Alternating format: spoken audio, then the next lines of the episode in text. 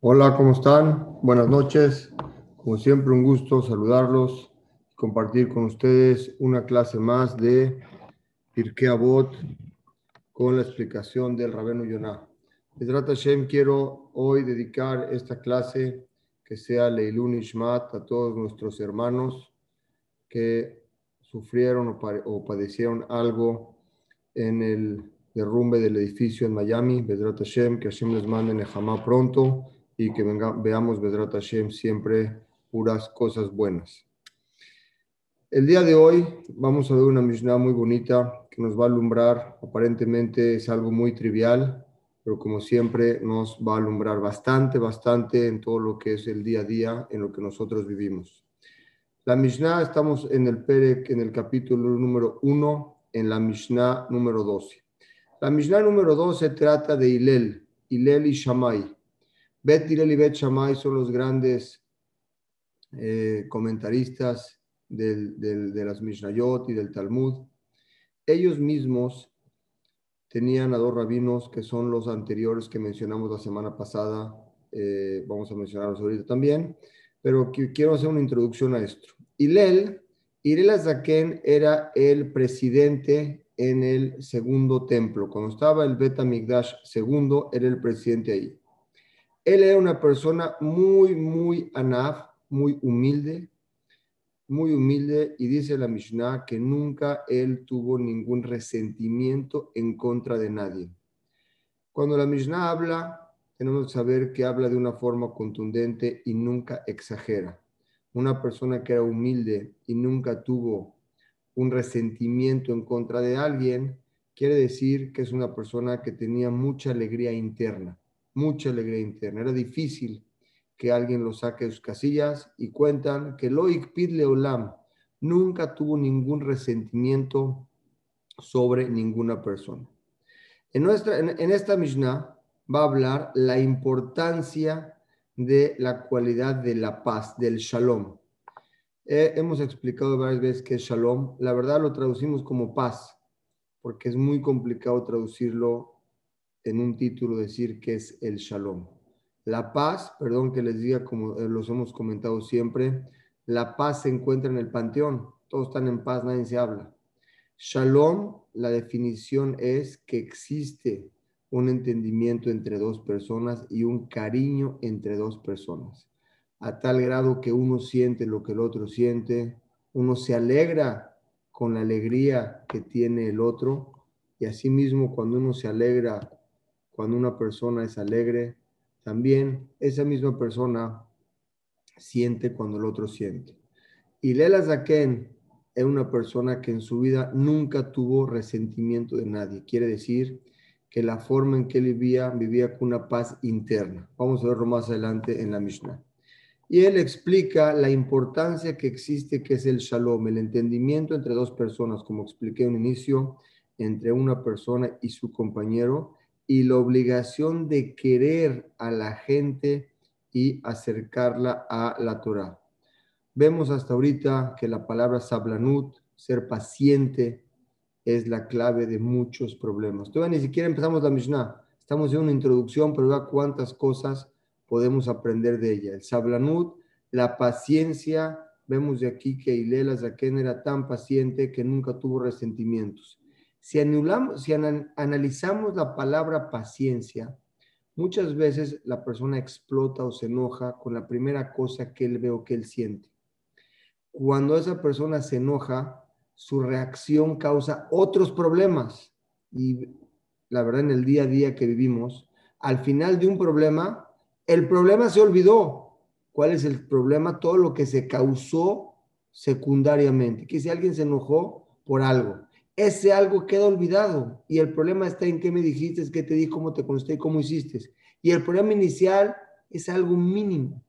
Y él sabía que la paciencia y el tiempo arreglan muchas cosas. Y él dejaba pasar las cosas, dejaba que el tiempo haga lo suyo. Y como nosotros sabemos, el tiempo es el mejor amigo del hombre y se encarga de ubicar a todo ser humano. Eso me lo enseñó mi papá.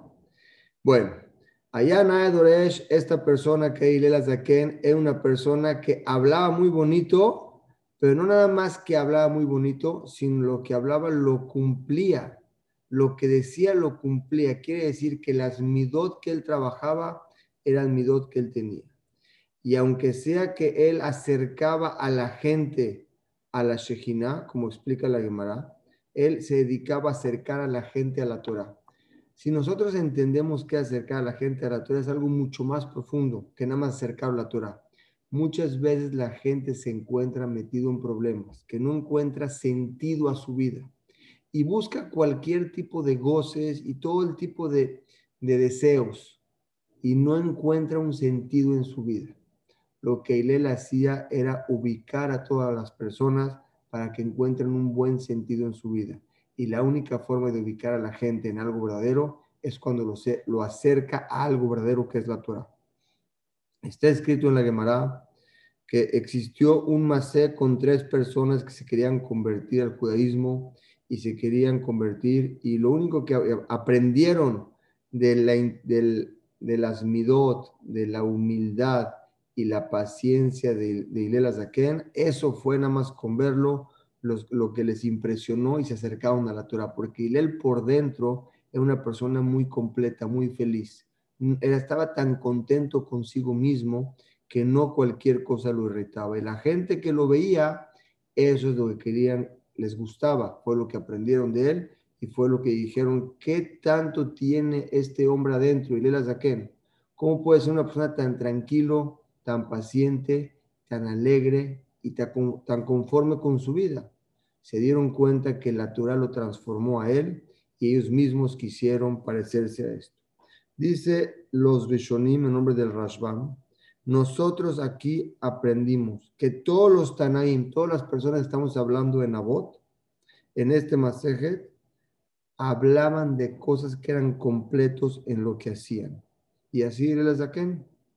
Y la Mishnah dice, Hilel y Shammai, estos dos personajes de Bet Shammai y Bet Hilel, Hilel y Shammai eran la, quinta pareja que nos explican las Mishnayot, como fuimos explicando, que fue entregada la Torah de generación en generación de Hashem a Moshe, de Moshe a los a Yoshua, a los de Kenim y varios, varios, varios rabinos.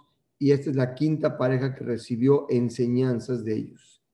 Estos dos personas que eran Shammai, que eran Bet y Bet era la quinta pareja de la Sugot. Antes de los Tanaim había un nombre que se llama Sugot. Sugot es un nivel un poco más alto, que era arriba de los Tanaim, y Bet Shammai y Leo, Bet estaban ahí. Hilel era el presidente y Shammai era el, el, el Abedin, quiere decir el Dayan de los que estaban ahí. Estuvieron unos años antes de la destrucción del segundo templo, eran muy importantes y muy honorables, a tal grado que en su generación los principales dinim de Torah, ellos los decían. Estos dos rabinos, Hilel, Azaken, vamos a explicar las palabras en nuestra Mishnah, se exilió de Babel a la tierra de Israel para aprender Torah de sus maestros. ¿Quiénes eran sus maestros? Shammai y Abtalión. Migró Hilel a Israel, él estaba en Babel y migró, de Babel a Israel para aprender de ellos y él era de la descendencia de David Amelech, quiere decir que Betilel venía de reyes y por lo tanto se considera una persona que venía de reyes. Y Rabenu Akadosh, Rabenu Akadosh también el que les quiero explicar, las Mishnayot no se podían escribir. Cuando Hashem entregó la Torah, se le entregó explicada a Moshe Rabenu, pero la escrita es la que tenemos que es la Torah. Pero la explicación, las Mishnayot y la Gemara se la entregó nada más verbal y se iba pasando de generación en generación. Cuando Rabenu Akadosh vio que se empezó a olvidar la Torá, en ese momento él la escribió y él fue el que hizo las Mishnayot que hoy tenemos en día. Entonces, Hilel y Shammai, Kivlu recibieron la Torá de quién? De Shammai, de Abtalión, que eran los maestros. Hilel decía, Ave mi el Aarón, sé de los alumnos de Aarón. ¿Quién era Aarón? Nosotros sabemos que Aarón era el hermano de Moshe. Aarón era una persona que perseguía el shalom, una persona que persigue la paz, es una persona que está muy contenta con lo que él tiene. cuando Hashem se le apareció a Moshe Rabenu y le dijo, Moshe, quiero que vayas a sacar al pueblo judío de Egipto. Moshe no quería, porque Moshe sentía que su hermano mayor Aarón a lo mejor no iba a estar de acuerdo que Moshe, que es más chico, iba a, tomar esa grandeza. Le dijo, mejor dásela a Aarón. Le dijo Hashem, no te preocupes, tu hermano va a estar muy contento. Y así fue. Cuando llegó Moshe y se presentó con Aarón, que Aarón todavía estaba en Mizraim, estuvo tan contento de que su hermano fue elegido para sacar al pueblo judío, que le dio un pago muy grande. Aarón es Cohen.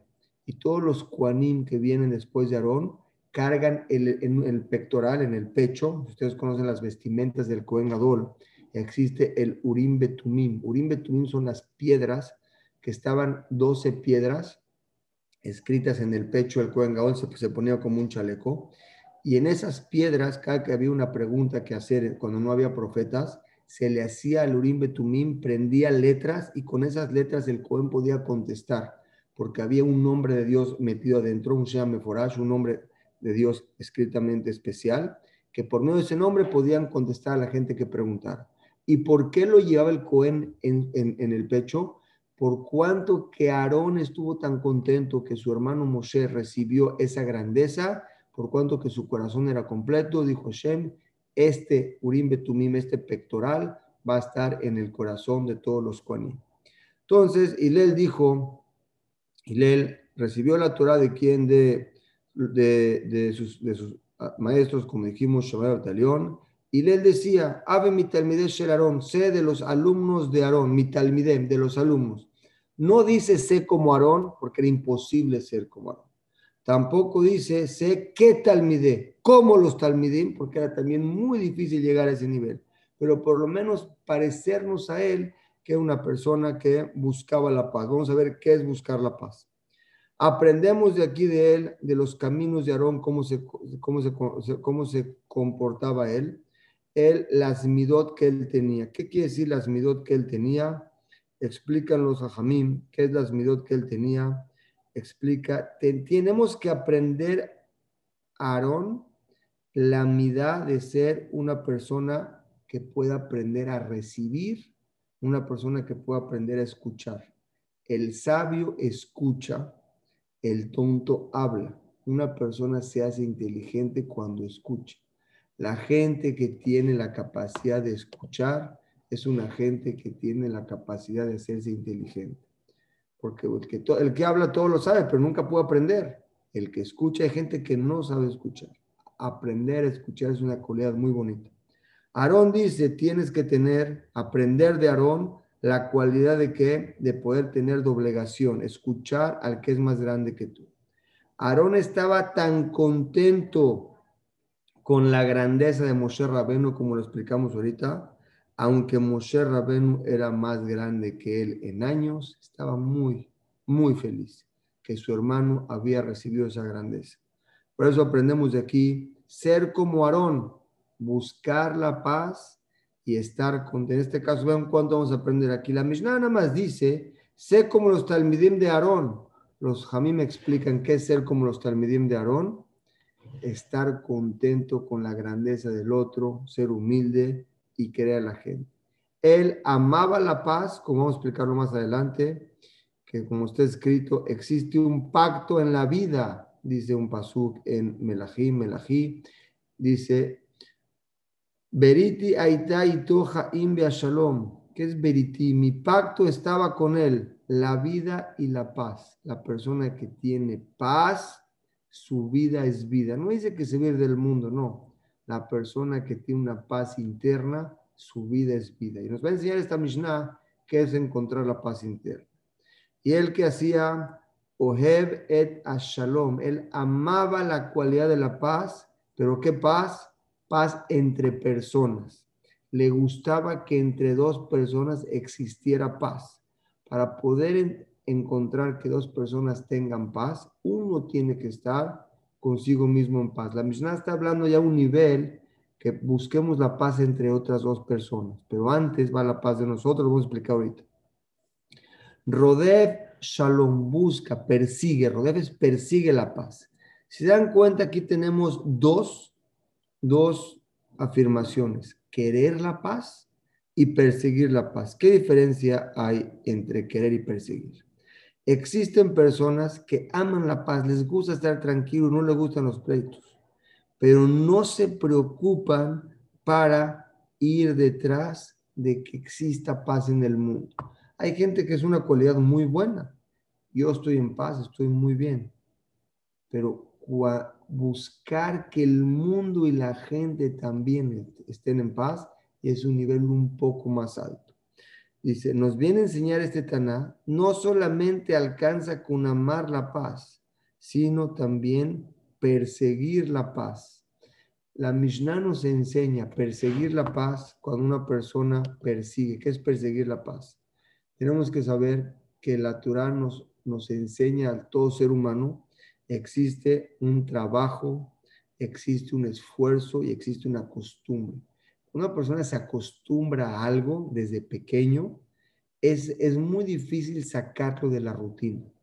Cuando nosotros nos enseña esta Mishnah, que nos ocupemos a tener la costumbre de perseguir que exista la paz, obviamente la calidad de ser humano es una calidad mucho más alta.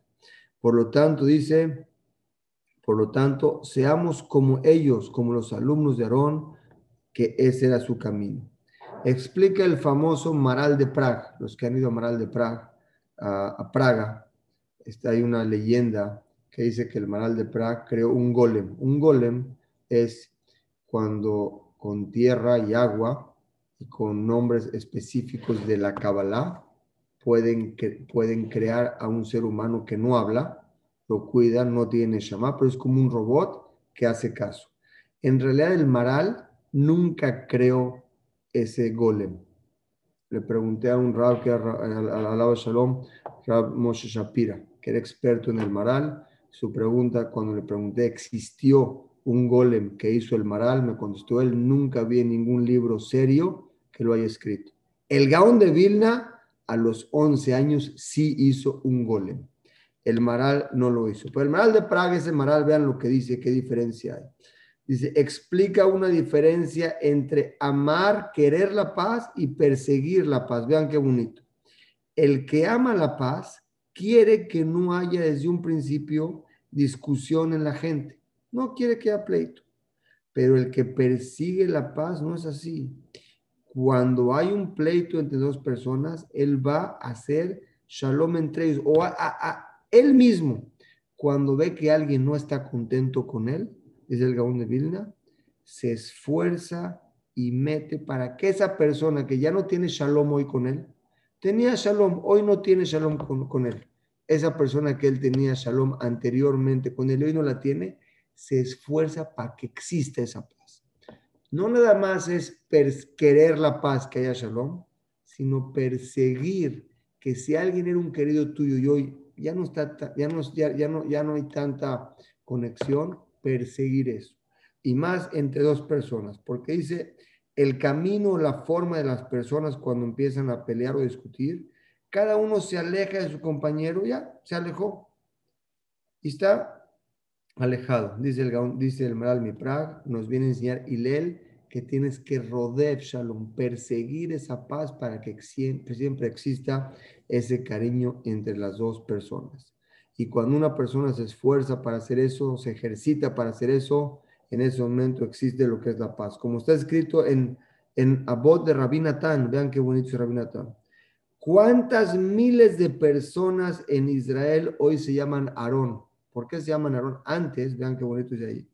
Si no hubiera estado Aarón, estas personas no existían en el mundo, porque Aarón ponía la paz entre un hombre y su esposa, y provocaba que ellos se reconcilien, que no se divorcien, que sigan entre ellos y por medio de esas reconciliaciones de la persona venían bebés al mundo y nacía este niño y a este niño le llamaban Aarón.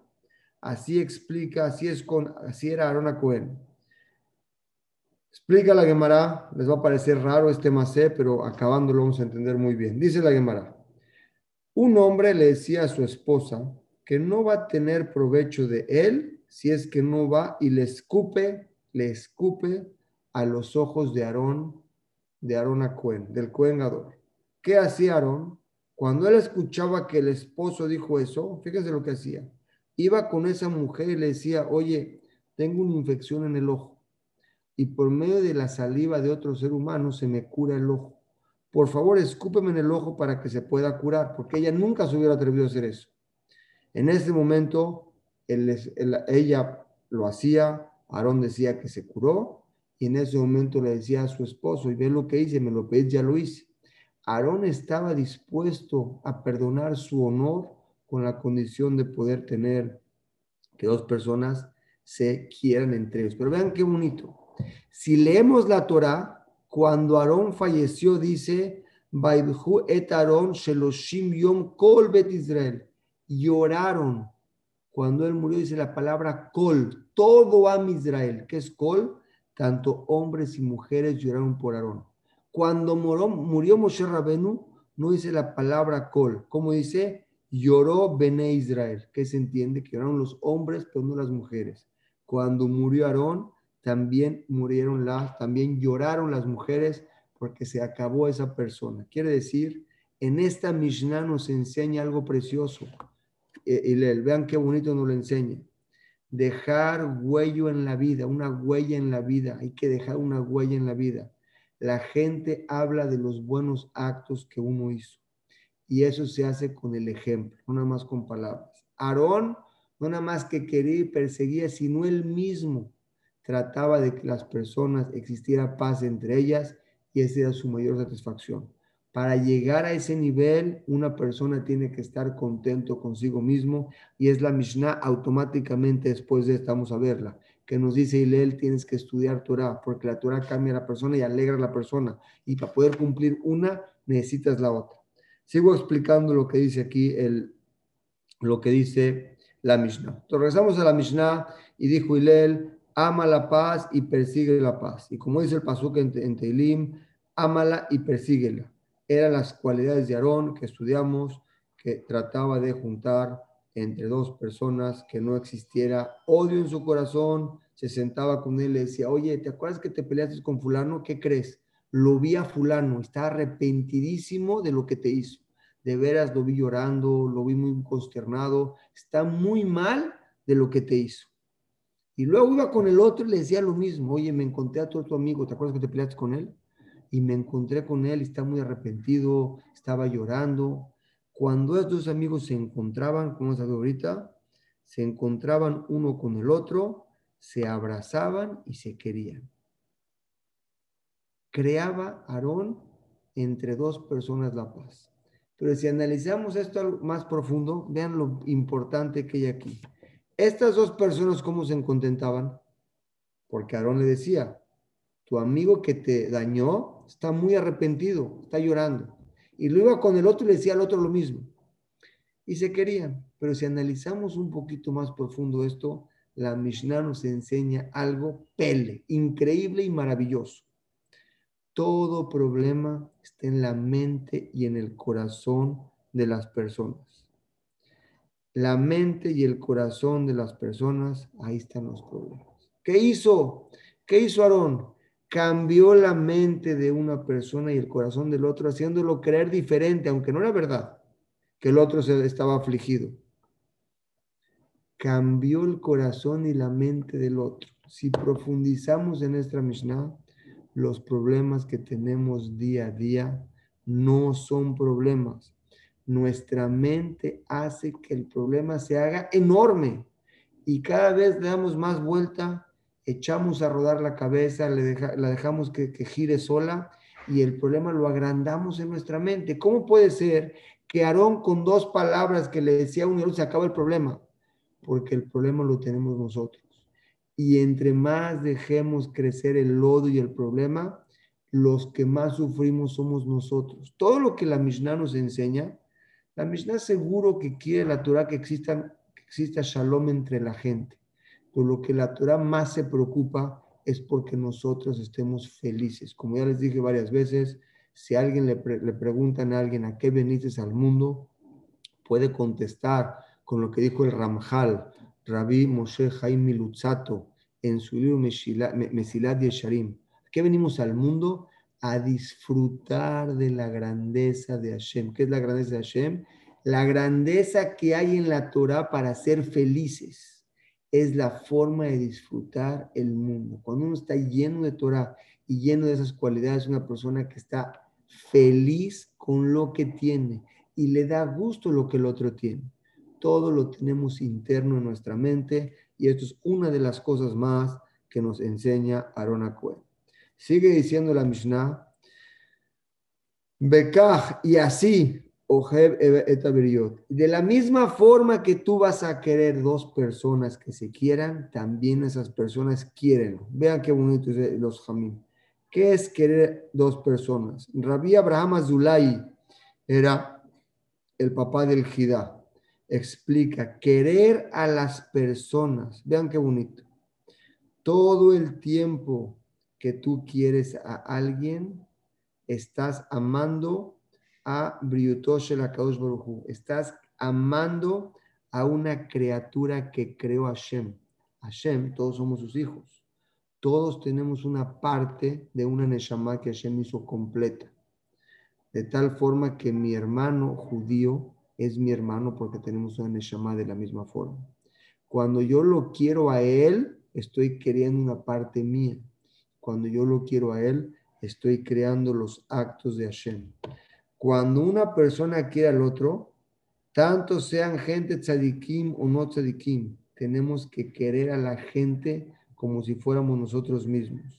Dice el Tiferet Israel, uno de los, uno de los comentaristas de la Mishnah, explica, querer afilo a alguien no judío, todos tenemos que tener en nuestro corazón una bondad de querer. A no quiero quererlo porque tienes que hablar con ellos de forma bonita, venaja, tranquilo. Vean qué profundo. ¿Quién habla tranquilo? El que está contento y tranquilo con lo que él tiene.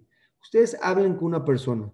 Cuando quiere hablar rápido y de volada, esa persona tiene muchas cosas que hacer y no tiene tiempo para hablar. Cuando una persona habla tranquilo y te escucha, quiere decir que es una persona que no tiene problemas, está tranquilo hablar con la gente tranquila y por, y por medio de eso los va a acercar a la Torah. La, una de las preguntas que le hacen a la persona después de 120 años, una pregunta es, ¿estudiaste Torah? Otra pregunta es, cuando trabajaste fue un trabajo correcto, no robaste a las personas. Una de las otras preguntas que le van a hacer es, ¿Imlachtet javereja? ¿Reinaste a tu compañero? ¿Lo hiciste sentir rey? tenemos nosotros, no se puede adulación ni hacer la barba, porque es muy delicado. Adular a alguien o hacer la barba, a alguien cuando es mentira es muy delicado. Pero cuando es verdad y un amigo tiene una buena calidad tuya, tenemos la obligación de a esa persona elevarla. Por eso dice, vean todo lo que encierra estas palabras, esta misión es impresionante. Ojebet ama a las personas. Pero cuando tú las amas, tiene que haber un cariño completo. Vean lo que dicen los jamín. ¿Qué quiere decir ese cariño completo? Explica el Maral. Dice, en Abod de Rabin, eh, explica Arán, explica de Abod de Rabinatán. Querer a las personas, fíjense qué fuerte está, lo voy a decir en hebreo, pirush, shehabat abriot, cuando tú amas a la gente, zoy atzalat, es una salvación, beshemirat haye abriut. Salvas y cuidas el alma de la gente. Fíjense qué bonito. ¿Han visto una persona, un niño que no es querido? Que no fue querido en su vida cuando es grande como es. Es una persona problemática con muchos issues, muchos problemas internos, psicólogos, tiene muchas capas de problemas que no vive tranquilo. No fue querido. Como decimos, lo único que se necesita es amor y cariño. Es lo que nos enseña nuestra Torah. Quiere a las personas, ámalo. Imagínense un niño, ese niño, que hoy está, tiene todos los problemas del mundo, no sabemos si está en, en adicciones, con problemas, privado de su libertad, con problemas internos, tiene muchos rollos en su cabeza. No fue querido. ¿Qué hubiese pasado si esa persona hubiera habido alguien que lo quiera y cree en él? Hubiera pasado lo que dice aquí, a lo que dice el rabino, a voz de Rabinatán. Salvas y cuidas a la persona. ¿La salvas de qué? De no caer y la cuidas de tampoco caer en esas cosas. Vean qué profundo está. Shekel Matzino, así lo encontramos. Vean, Dora Flagá. Dora Flagá era la torre de Babel. ¿Se acuerdan la torre de Babel? Que decían, vamos a construir una torre para pelear con Hashem. Nosotros podemos. Era Nimrod. Cuenta la historia. Había mucho cariño entre, entre ellos, mucho. Tanto cariño que Hashem no podía destruirlos a ellos. Tuvo que cambiarles el idioma para poder pelear con ellos. Pero es que decir algo más ya no es lo que no quería, no podía con ellos. Ellos tenían una sinja verdadera en la vida. Cuando uno está alegre en la vida, la suerte está con él. Tenían que cambiarles eso. Lo aprendemos de dónde? Midá que neged midá. Como tú te comportas, se comportan contigo del cielo. La torre de Babel no quiso, los Ratzak, hacerlos perder. ¿Qué hizo? Los esparció y les cambió el idioma. Pero la gente de Sedón, vean la otra historia, Sedón, Abraham Avinu estaba en Sedón, fue destruida. En Sedón, ¿saben cuál era la regla? Llegaba una persona y le decía al juez, señor juez, él me debe dinero. Ah, ¿te debe dinero? Entonces que te aviente una piedra, porque es qué bueno que te debe dinero. ¿Qué hacía la otra persona? Le aventaba la piedra al juez. Bueno, pues ahora como, como yo se la aventé a usted, o sea, todo era pleito, era como se odiaba uno más con el otro yo se la viento a usted, usted como me debe dinero, ya le paga a él. Así era el sistema. Cuando hay odio entre las personas, no se pueden aguantar ni ellos mismos. Cuando quieres a las personas, tú mismo eres otro. Es lo que nos dice aquí el, el Tana. Por lo tanto, la persona, explícanos Jaime aquí, Eyob, lo dije hace dos semanas y lo quiero repetir. Eyob fue una persona que sufría en su vida mucho. ¿Por qué sufría mucho? Porque el Satán le dijo a Hashem, veo que yo cumple mucho las mitzvot y está muy cerca de ti, pero tiene todo. Tiene dinero, tiene suerte, tiene salud, tiene esposa, tiene hijos, déjame probarlo. Le dijo a Hashem, pruébalo con todo, menos con su nefesh. Le quitó a su esposa, le quitó a sus hijos y le quitó a su dinero. ¿Qué es que su nefesh no lo puede tocar? Le dijo, al nefesh no lo toques. ¿Qué es el nefesh? Dice la Gemara, es como agarrar un barril, romper el barril y adentro hay miel y que no escurra la miel. Era muy complicado hacer eso, porque Job también estuvo en la cama con sufrimientos, también sufrió de salud. ¿Qué es el nefesh? Dice la Torah, no le toques a sus amigos. ¿Por qué? Porque un buen amigo que quiere a la persona le salva el nefesh, le salva, le da ganas de seguir adelante, le da un buen consejo. Una persona con un buen amigo ve el amigo las las, fortalezas de uno y se las eleva. Y es lo que tiene que tener la persona. Por eso cuando alguien quiere a otra persona, como dice el de Rabbi salva, querer las y atzalat, salvación y shemirat, y cuidado en la vida de los seres humanos. Vean qué bonita Mishnah. ¿Cuánto abarcan cuatro o cinco palabras? De verdad es, es, impresionante. Dice la, dice sigue hablando la Mishnah, y por medio de que quieras a las personas, me carvan la Torah, acércalas a la Torah. ¿Qué quiere decir? Los haces que hagan Teshuvah, entran en, el, en, la burbuja de la Shejinah, donde tienen su vida alumbrada, y así era una Cohen, acercaba a la gente a la Torah, cuando él sabía que una persona no iba en el buen camino, estaba desviado en caminos malos, llámenle adicciones, en cualquier cosa que estaba. A veces no sentía, una persona no se siente entendido, no se siente completo y empieza a buscar cualquier tipo de acciones para poderse llenar. Él se acercaba con él, hablaba con él y a esa persona, cuando por que se acercaba a él, con paz, con integridad, como dice la Torah, beshalom, con paz, y ti, berrabim, así me, abontó, se acercaban con él. Quiero explicar aquí qué quiere decir esto. ¿Qué quiere decir que Aarón los acercaba a la Torah? explican los Hamim que hay un pasú que habla con Aaron Cohen, como explicamos ya atrás, explica el Rambam, dice así. El Rambam y Rabbi Yonah explican que Aarón quería tanto a la gente y él los ponía para encontrarles un sentido en su vida, que es acercarlos a la Torah. Nosotros necesitamos, Hashem necesita que cumplamos mitzvot. No sé, ya se los dije, pues los quiero repetir, vale la pena ahorita. Existía una persona, no sé a qué se refiere cuando nosotros hicimos misbot. Existía una persona que tenía problemas de Shalom Bait con su esposo. Tenía problemas de Shalom Bait con su esposo, fueron al psicólogo y concluyeron que la esposa le gusta que el esposo le entregue flores. Al día siguiente se paga el esposo, se da cuenta que tiene una cita temprano y no le da tiempo de traer flores. Le deja una carta y le dice, mi vida, te dejo aquí una carta, cómprate las flores y te dejo los 100 dólares para que te compres las flores. En la tarde, cuando llega el esposo, la esposa le dice, ¿tú crees que me interesan tus 100 dólares? Me interesa el gusto con que me entregas las flores. Es lo mismo que nos enseña, nos enseña, nos enseña Hashem. Hashem no gana nada de nosotros que nosotros cumplamos mitzvot o que estudiemos Torah. No gana nada de eso. Hashem gana el gusto con el que nosotros cumplimos las mitzvot. Las mitzvot y la Torah es como una máquina, vamos a llamarle así, que le meten a la persona una alegría especial.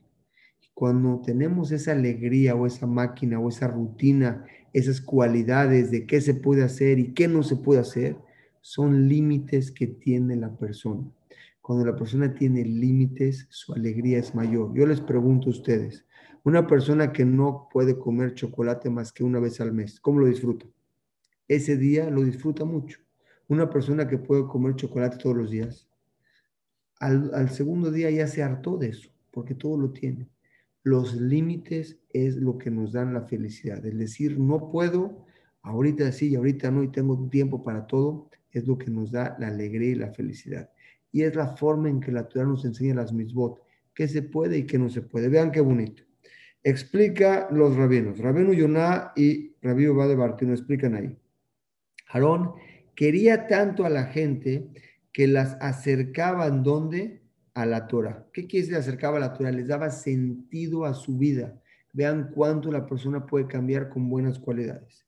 Por medio de que ellos acercaba a la Torah, ellos se acercaban, la estudiaban y cambiaban su forma de vida. Nosotros, el ser humano, tiene que estar lleno de algo. Tenemos que estar llenos. El ser humano sí tiene que estar lleno. A veces la gente se llena de cosas buenas, a veces se llena de cosas malas. Cuando te llenas de cosas buenas, tu vida tiene sentido, tienes salud, tienes alegría. La Torah te lleva todo eso. Pero cuando la persona se llena de cosas malas, su vida no tiene sentido. La persona siempre busca, vean qué bonita frase, algo nuevo y diferente. ¿Por qué nuevo y diferente? Porque todo lo que tenía antes no le vale. Necesita hacer algo nuevo y diferente a lo anterior. En cambio, nosotros con la Torah no es así. Es lo mismo, pero cada vez más alegres, es lo mismo, no cambiamos. Cuando alguien tiene algo que vale y tiene valor, eso perdura. Lo que no tiene valor, siempre necesitamos algo nuevo y diferente. Por eso en las cosas malas cuando se meten las cosas malas al cuerpo, pueden ser adicciones, problemas, tristezas, y lo empiezan a meter a la persona en una red sin fondo, en donde ya no hay límite, ¿dónde parar eso? Y ya se metió ahí. Salir de ahí es muy difícil. Eso es lo que hacía Aarón. Hagan de cuenta un centro de, de adicción donde sacaba a la gente de cualquier tipo de problema. Él los metía a la Torah para que vean la dulzura que existe en la Torah. Dice el Rabenu Yonah sobre esta Mishnah, de pasar a la siguiente Mishnah. Dice Rabenu Yonah en la Mishnah Yudbet, cuando tú quieres a alguien en tu corazón, quieres el emet, quieres la verdad y lo persigues, es lo que le da sentido a tu vida. Busca las cosas verdaderas y que valen la pena. ¿Cuáles son? La paz entre otros, la paz entre ti, querer a las personas, salvas a las personas y en ese momento tú mismo eres una persona diferente. Explica Ram Pérez, ¿qué quiere decir amar el shalom? Vean qué bonito dice. Dice, en realidad tenemos que analizar por qué tenemos que amar la paz. Vean, para esto tengo que hacer una introducción a esto. Existen dos tipos de cariño. ¿Han pensado en eso? Dos tipos de cariño. El Rambam dice cuando tú tienes, vean qué profundo, el Rambam, Rabbi Moshe Ben Maimón, dice así, cuando tú tienes un cariño que depende de algo, se llama una ahabá Talui bedabarma, explico en hebreo.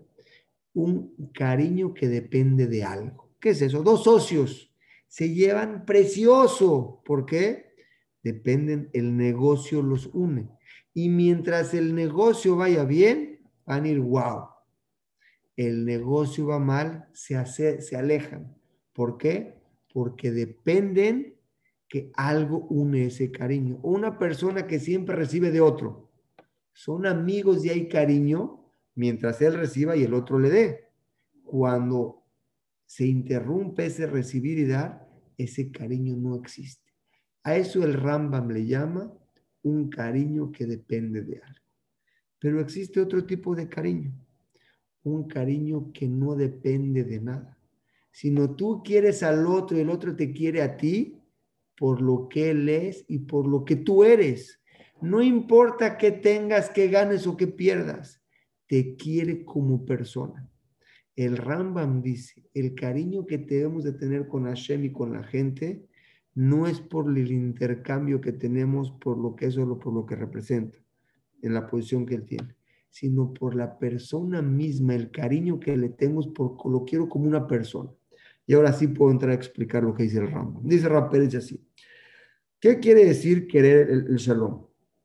Todo cariño que no depende de algo se llama cariño. Quiere decir que yo quiero a alguien no por lo que me da o por lo que tiene, sino porque no depende de nada, porque lo quiero a él como persona. También la paz tiene que ser esa. Quiero que exista paz, no por un intercambio que me convenga a mí y yo tomo un honor que yo hice la paz, sino porque yo quiero que exista eso entre las personas. Una persona que no hace de, esta forma y no tiene este significado, sino que busca las cosas por intermedio, está muy lejos de lo que se llama el shalom, el shalom, la paz. Cuando existe la paz y cuando es una paz verdadera, como dice el que Meshamesh Shelo al paz, tú das una paz entre dos personas no por recibir algo.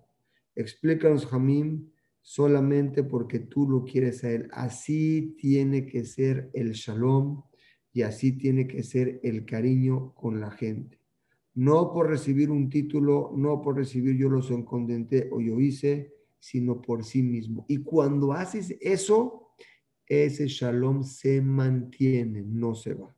Cuando hiciste un shalom entre tú y otra persona por el shalom mismo, o entre otras personas porque te gusta lo que es el shalom, no por lo que vas a recibir a cambio, ese shalom son las cosas que mantienen y perduran. Hasta aquí culminamos con la Mishnah número 12. Y vamos a la Mishnah, otra vez en el mismo capítulo 1, la Mishnah número 3. En esta Mishnah va a seguir hablando Hilel. Entonces, para resumir, antes de pasar a la número 12, aprendimos que Shammai hay que dice, sé como Aarón, persigue la paz, quiere la paz, quiere a las personas, busca a la persona, quiere a tus compañeros, porque por medio de eso en ti eres otra persona, como lo explicamos ampliamente pero lo importante cuando quieres a otra persona, le alegras y le cambias la vida a esa persona. Vamos a la Mishnah número 13, la Mishnah siguiente dice, sigue hablando Hilel y explica ya Hilel una obligación que la persona se ocupe en la Torah. La Torah, como se explica en esta Mishnah, tiene muchas bondades y tiene, la Torah tiene una prohibición que la persona no la puede usar como una arma, como lo hemos explicado ahorita en.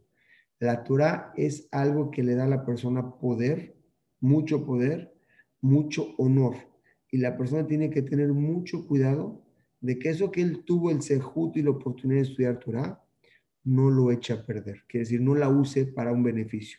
Les voy a explicar cómo el Hatam Sofer le contestó un alumno cuando este alumno se apartó del Beta Midrash de la casa de estudios cinco años. No vino.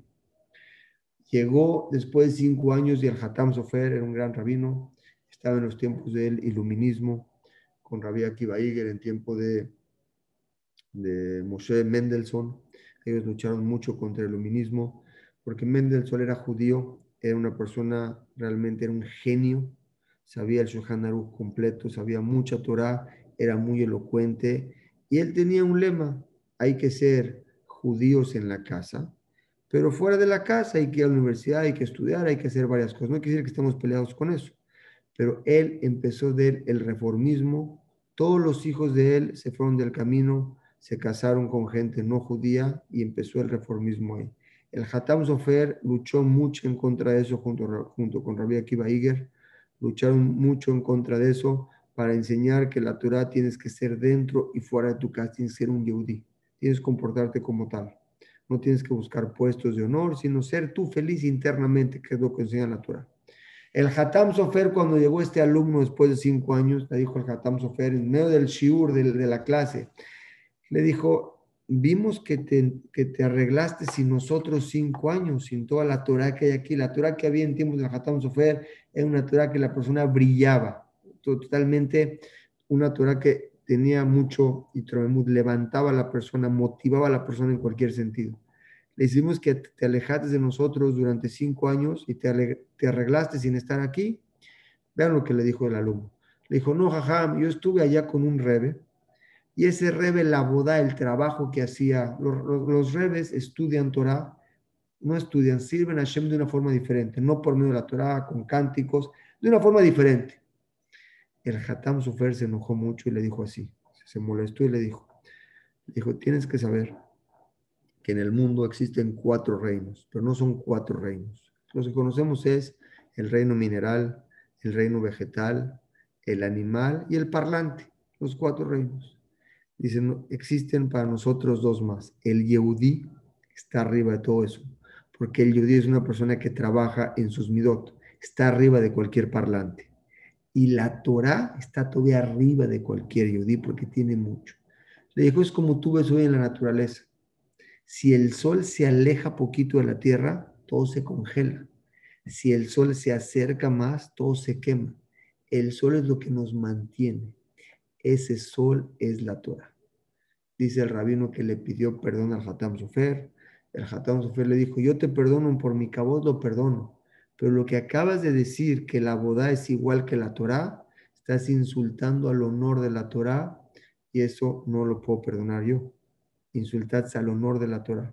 Ese alumno no terminó el año, falleció en ese año. El coaj de la Torah lo vamos a explicar en esta Mishnah, pero a lo mejor ahorita este de no lo podemos entender completo, pero acabando esta Mishnah van a ver lo que es la Torah. Dice la Torah. Entonces, dice, no, no dejes de ocuparte la Torah, tienes que esforzarte por estudiar la Torah. Esta Mishnah dice, y no utilices la corona de la Torah por tu honor. Al contrario, tiene, y, y esta Mishnah que va a decir Hilel es la primera que vamos a ver que la dice en arameo. ¿Por qué la dice en arameo? Porque era tan importante, acuérdense, él se había exiliado. Él se había exiliado a Israel, de Babel a Israel, pero por cuanto que él vio la importancia de esta Mishnah, porque todos hablaban en todos hablaban arameo, la dijo en arameo para que todos entiendan. Vean qué bonita Mishnah. Entonces, lo dijo cuando estaba, o lo dijo, perdón, cuando estaba en Babel, que todos hablaban arameo. Pues la explicación que la quiso decir es para que entiendan el mensaje, que es un mensaje nitzhit. Nitzhit en hebreo quiere decir un mensaje eterno. ¿Qué dijo Shammai? Dijo así, Hilel, perdón. Hu, este mismo, Hilel Azaken decía allá Omer, dijo cuatro cosas en el Lashon Babli, que es arameo. La primera, Neged Shama, que es Neged Shama. Una persona que tiene un nombre que empieza a crecer su nombre, a crecer y a crecer, se empieza a ser muy rico, muy pudiente y muy poderoso, dice Abad Shama. De la misma forma, esa persona va a perder su nombre, va a caer, porque el honor, el honor, sacan a la persona de este mundo. ¿De dónde lo aprendemos? Yosef Atzadik. Yosef Atzadik murió antes que todos sus hermanos. ¿Por qué? El simple hecho de tener, de tener poder en las cosas te hace más arrogante y esa persona que hace más arrogante, su vida no es una vida tan tranquila. La verdad, yo cuando Trump se decidió ser presidente, me puse a pensar, el señor tiene todo en la vida. Se va a jugar golf, se duerme, se despierta. Se metió en su cabeza algo que le consternó todo su ser, demandas, no demandas, se metió en problemas. El elevar tu nombre a otro nivel hace que la persona caiga y caiga abajo. Es lo que dijo Hilel, la primer consejo que le da a la gente. No con tu nombre alto vas a encontrar la felicidad, sino simplemente aléjate de eso. Y dice algo muy bonito. Top Shem, mi Top. Es mejor un buen nombre en la vida que un buen aceite. Un buen aceite es algo económico que lo puedes comprar, pero un buen nombre en la vida se adquiere con muchos años de esfuerzo y trabajo, muchas relaciones con la gente de forma correcta, cuando te van conociendo quién eres. A la persona se le conoce con los tres cos, ¿saben ese dicho, no? Quisó, cosó y casó. ¿Qué es quisó, cosó y casó? A la persona la reconoces en hebreo. Quisó es con su bolsa, cuando le tocas el dinero. Casó es cuando se enoja, ahí lo conoces. Y quisó es cuando toma, cuando está tomado. Son las formas en que conoce una persona. Una persona para que tenga un buen nombre, le falta mucho tiempo para poder adquirirlo. Y es mejor, dice yo, mamá, me yo mi baldó, es mejor el día que la persona fallece que el día en que la persona nace. Cuando la persona ya se va de este mundo, va a adquirir todo el pago en el Lama va y en este mundo apenas va a empezar a trabajar con sus midot.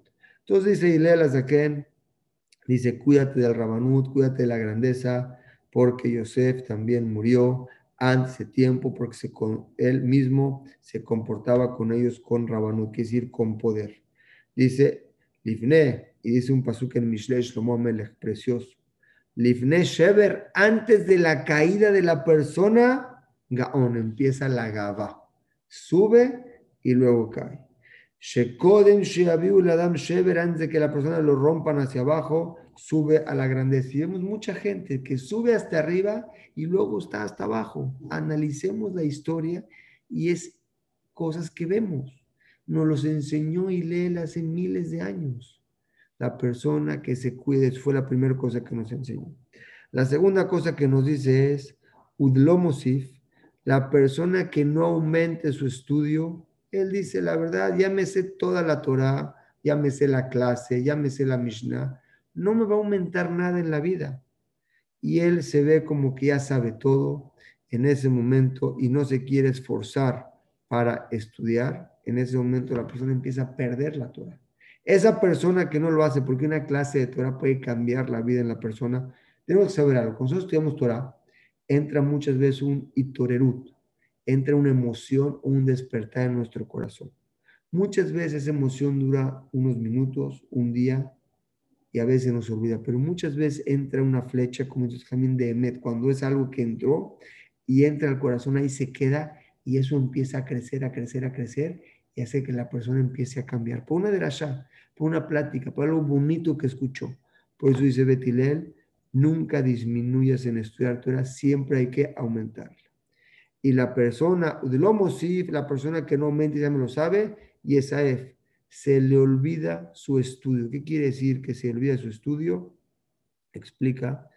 El mismo Pasuk, explica la Gemara, les quiero explicar. El mismo Pasuk que leemos nosotros, o que lee un niño de 5 años o de 6 años que va a la escuela, es el mismo pasú que lee el Gadolador, es el rabino más grande que hay en Israel. ¿Cuál es la diferencia? Es lo mismo, nada más la profundidad y el entendimiento y la luz que reciben son diferentes. El niño estudió el pasuk. Cuando estudiamos ese pasuk o esa Mishnah un año después o dos o tres, la entendemos con más profundidad y nos da más luz. Eso es lo que es la Torah. Por eso es la Torah lo mosif, la persona que no aumenta en su estudio, se le olvida su estudio. Quiere decir, se le olvida las midot que lo tienen prendido y motivado para ser mejor persona, para tener mejor cualidades, para ser mejor mitzvot. Se le apaga a la persona ese fuego interno que tiene. Por eso le dice, cuídate en siempre tener la mecha prendida dentro de ti. La tercera cosa que dice Ilel, dice, Udelo, y la persona Udelo Yali, una persona que no estudia nada, Katla Hayar, está obligado a no vivir. Pero no crean que es el no vivir de que morir, no. La persona que no estudia, su vida no es vida. Empieza a perderse. Es como una escalera eléctrica. La Toral que no estudia baja y el que estudia se mantiene y cuesta subir. ¿Han visto una escalera eléctrica que la escalera va para abajo y estamos ahí parados? Si no vamos hacia arriba, bajamos automáticamente. Eso Hashem lo creó en nosotros mismos y nos puso un yetzer. Nos puso un yetzer, un instinto que nos dice no para luchar contra él y es el pago.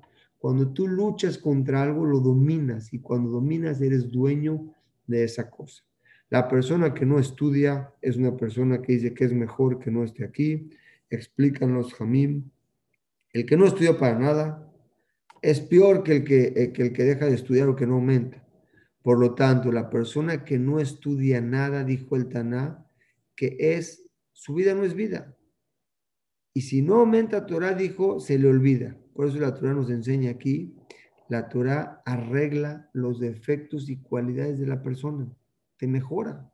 Cada clase nos hace mejor, nos hace ver. Por eso dice la Mishnah, dice la Gemara, Tob lilech lebet abel es mejor ir a un lugar donde hay un duelo, un esped que hablan de un muerto, que una fiesta. ¿Por qué? En la fiesta vas y la pasas bonito. En el lugar del esped que alguien falleció, dice la Gemara, Ajay noten al vivo. El vivo pone en su corazón de qué se trata la vida. Llega a su casa aprecia más a su esposa, aprecia más a sus hijos, aprecia más a su hermano, aprecia más que puede caminar, aprecia, aprecia más que existe. Por eso ese itorerut, esa parte que nos despierta a nosotros, es por eso que tiene la estudiantura. ¿Cuál es el motivo de esto? Que esa persona es mejor que no esté en el mundo, dice el rabino Yonah. Una persona que no estudia nada se parece a qué? A un animal. ¿Un animal qué hace? Come, bebe, duerme y tiene satisfacciones. Es lo que hace el animal. No piensa cómo ser mejor, cómo ayudar a las personas. Rabenu Yonah lo dice, Rishon Rabenu Yonah. Dice así, la manibrada, ¿para qué fue que la persona en este mundo? Si no es para entender la luz de la Torah, los caminos de la Torah son caminos de Argenoam, son caminos bonitos que le llevan a alegría, la felicidad y cosas productivas. No nada más venimos a pasarla. Dice el Gaón de Vilna, Torah, perdón, el rabino Yonah, y esta persona que no se ocupó en su Torah todas sus vidas, esa persona, la vida no le ve sentido. Piensa que él puede hacer lo que quiere y al final de sus días se arrepiente que no logró nada. En cambio, la persona cuando es joven y cosecha y se esfuerza, ve que crea una familia, mejoró sus cualidades, mejoró su forma de ser, sus relaciones, poco a poco. Es una persona que trabajó y vino a eso. En Raúl Giota, Filo y Omeja, esa persona que no estudia Torah, que hace aquí, nada más daña a la gente mejor que no esté. Y dice Rabenu y otro Rishon, en Mahzor Vitri, la Torah es la vida de la persona. Sin la Torah, la vida no es vida, no hay guía para un camino. La Torah es tu vida y te alarga los días. Una persona que vive alegre y con sentido, su vida es vida. Si no fue a la Torah, la vida no sería vida. Como dijimos Hazal en el pasú que dice, al Hayu explica Rashi aquí que la persona que estudia Torah, su vida es otra cosa. ¿Y saben quién puede entender esto? Los que estudian Torah. El que estudia Torah sabe lo que es un día que no haya clase de Torah un día que no tenga e-, esa cosa que lo conecta, siente que le falta algo. Esa gente le da valor a las cosas y la Torah se adquiere con esfuerzo y con constancia. El cuarto punto que dijo el eh, Rabbenu eh, Hilel, dijo así, Udeshtamesh betaga, cuando utilizas la corona de la Torah para tu honor, en ese momento pierdes, estás teniendo la satisfacción de la Torah. Les quiero explicar qué quiere decir esto. Existía un rabino que se llamaba, voy a explicar lo que cuenta sobre esto el Talmud. Voy a, voy a tomar cinco minutos más de su tiempo porque quiero acabar este tema el día de hoy. Dice eh, Rabí Tarfon. Rabí fue una persona que llegó al campo. En, los campos existían años que todos los pobres podían ir a comer de un campo. Rabí Tarfon se acercó ese año a comer de un campo, pero el dueño del campo todo el año le robaban. Le robaban y le robaban. Cuando vio a Rabí Tarfón comiendo, pensó que Rabí Tarfón era el que le robaba todo el año. lo metió en un costal, lo amarró y lo iba a echar al río. Cuando lo iba a echar al río, Rabí Tarfón dijo, pobre de mí, Rabí Tarfón, que, Tarfón, que van a echar al río. El dueño del, del campo, cuando vio que tenía un Talmud que era la autoridad máxima en la generación, se espantó. Abrió el costal, lo dejó ir y se fue corriendo el dueño. Rabí Tarfón sufrió toda su vida por utilizar el honor de la Torah. Simplemente por decir soy Tarfón, que estudio Torah, mucho. Sufrió por haberse salvado, salvado su vida con la corona de la Torah. Tenía que haber dicho, perdóname, yo no fui, otra persona fue, yo vine a agarrar aquí, pues tenía que hablar con él. Simplemente porque utilizó la corona de la Torah fue lo que le pasó y explican que existe gente que utiliza el Shem, el nombre de Akadosh Barujú, lo utiliza para hacer cosas. Esa gente que utiliza el nombre de Hashem, esa gente jala, esa gente es gente que no puede estar en el mundo porque la Torah tiene un poder muy fuerte y no puedes utilizar el, el, el, el cabo de la Torah. La Torah da honor, la Torah da grandeza, la Torah es como un imán cuando la persona cambia y estudia Torah y empieza a cambiar y empieza a ser otro, la gente quiere estar cerca de ti. Y dice la Torah y lee, cuídate, que toda esa Torah que tienes y toda esa fuerza y ese imán y esa luz que tienes, no la utilices para tu honor ni para conseguir beneficios. Utiliza para ser mejor y utiliza para ayudar a la gente, pero nunca la utilices para, para tener una satisfacción tú propia. Dice, la persona, como dice, la persona que quiere, lo voy a explicar aquí un segundito, explicamos en el pasuk, un minuto me faltó este pasuk explicarlo, dice el pasuk, un minutito, no, es para la siguiente misma. Sobre esto y con esto acabamos.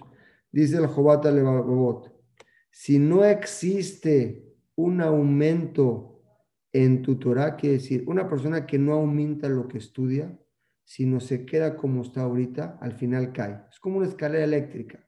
La naturaleza de la persona, si no sube, baja. Así es todas las cosas que florecen, todas las cosas vegetales.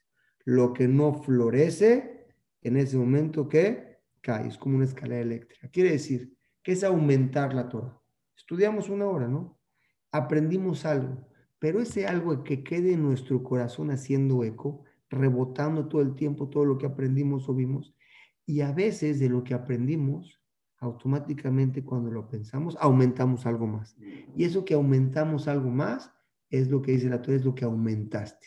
El analizar lo que estudiaste, ese eco en el corazón de las personas de lo que te hizo sentir o te hizo querer cambiar o te hizo reflexionar, al pensarlo y rebotarlo en tu corazón, muchas veces te convierte en aumentarte algo más, en algo que te diste cuenta. Si Besrat Hashem, eh, Hashem la, siguiente semana seguimos con la siguiente Mishnah. Hoy creo que concluimos claramente estas dos Mishnayot. Si alguien tiene una pregunta, Besrat Hashem de forma breve trato de responderla.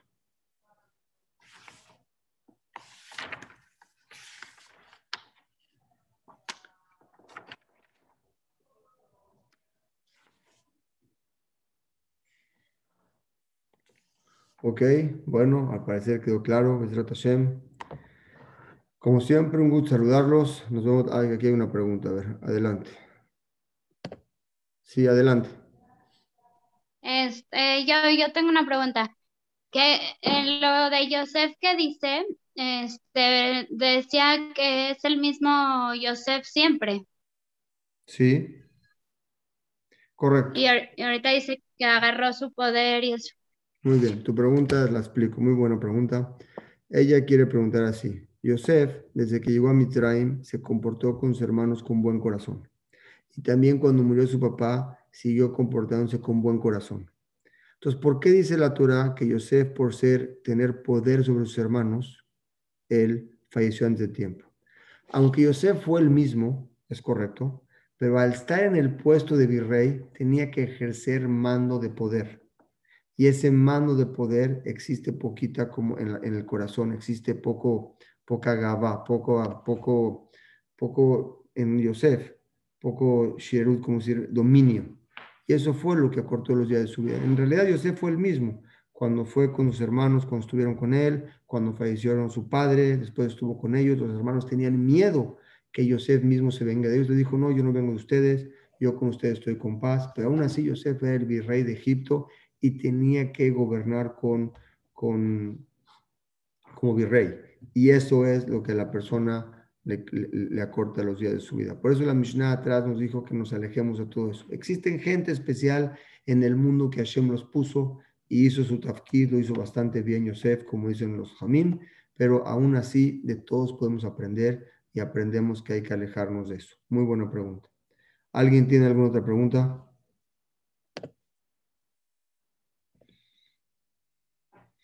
Bueno, como siempre, es un gusto. Nos vemos la siguiente semana. Buenas noches.